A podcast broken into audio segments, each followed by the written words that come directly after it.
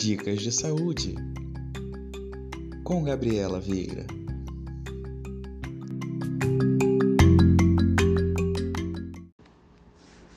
Sejam todos bem-vindos mais uma vez. Hoje, na nossa segunda semana do PIN Expresso, eu vou falar de um assunto bem interessante e que não podemos esquecer mesmo durante a pandemia de coronavírus. Vamos falar sobre as arboviroses. E o que, que são essas arboviroses?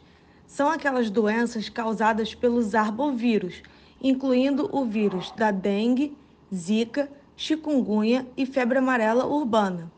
E o que, que todas essas doenças possuem em comum? Bem, os vírus delas são transmitidos pelo mesmo mosquito, o Aedes aegypti. A febre amarela nós vamos deixar para uma outra conversa e hoje nós vamos focar só nessas doenças. Podemos começar? Apesar delas serem mais comuns de outubro a março, que são aqueles períodos mais chuvosos, elas podem ser transmitidas em qualquer época do ano. Então, é importante que a população fique atenta para eliminar os possíveis criadouros do mosquito de forma consciente e permanente. Os ovos dos mosquitos serão depositados pelas fêmeas em lugares quentes e úmidos, preferencialmente aqueles com água parada, seja ela limpa ou suja, como em latas e garrafas, pneus, calhas, caixas d'água, pratos sob vasos de plantas ou qualquer outro lugar com condições favoráveis. A fêmea, que é a transmissora do vírus, necessita de sangue humano para poder se alimentar e, favorecer o amadurecimento dos ovos.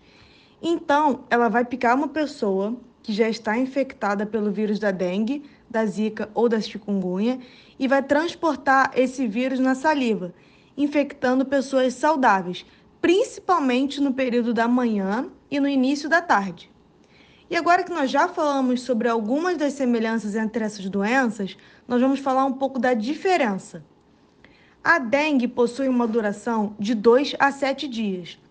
Seus sintomas incluem febre alta, geralmente acima de 38 graus, dor de cabeça, dores musculares intensas, dor ao movimentar os olhos, falta de apetite, manchas vermelhas no corpo, mal-estar intenso, enjoo e outros sintomas. A zika tem uma duração parecida com a da dengue, de 3 a 7 dias, mas ela já tem uma febre mais baixa. O seu sinal mais marcante é a presença de manchas vermelhas pelo corpo com coceira intensa, que podem ser acompanhadas por dores no corpo, dor de cabeça, nas articulações, olhos vermelhos. Já a chikungunya terá uma duração maior, de até 15 dias além de todos os sintomas que também são presentes na zika e na dengue, a chikungunya apresentará dores fortes nas articulações, junto com inchaço, que pode persistir por até mais de um ano. Para evitar ficar doente, medidas de prevenção devem ser adotadas. O uso de repelentes é recomendado, inclusive para crianças e gestantes. E também podemos chamar atenção para outras recomendações, como manter caixas d'água, barris, latas e garrafas bem tampados, não deixar água acumulada em lajes, pneus, plantas e até mesmo as tampinhas de garrafa, realizar a manutenção de piscinas, remover folhas e galhos de calhas, fechar bem os sacos de lixo, encher os pratinhos de planta com areia ou limpá-los regularmente, entre outras medidas. No âmbito do Ministério da Saúde, são esperadas campanhas de prevenção e combate ao mosquito, fortalecimento da vigilância epidemiológica, integração na saúde básica, com participação de agentes comunitários de saúde e programas de saúde da família, além da disponibilização de saneamento básico, que é um direito de todos. Lembrando que essas doenças podem aparecer simultaneamente, confundindo os sintomas.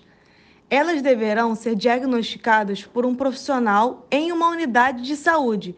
E como eu já disse antes, a automedicação não é recomendada, principalmente porque essas doenças possuem alguns remédios que deverão ser evitados durante a fase febril da doença, como os anti-inflamatórios, os corticoides e a aspirina.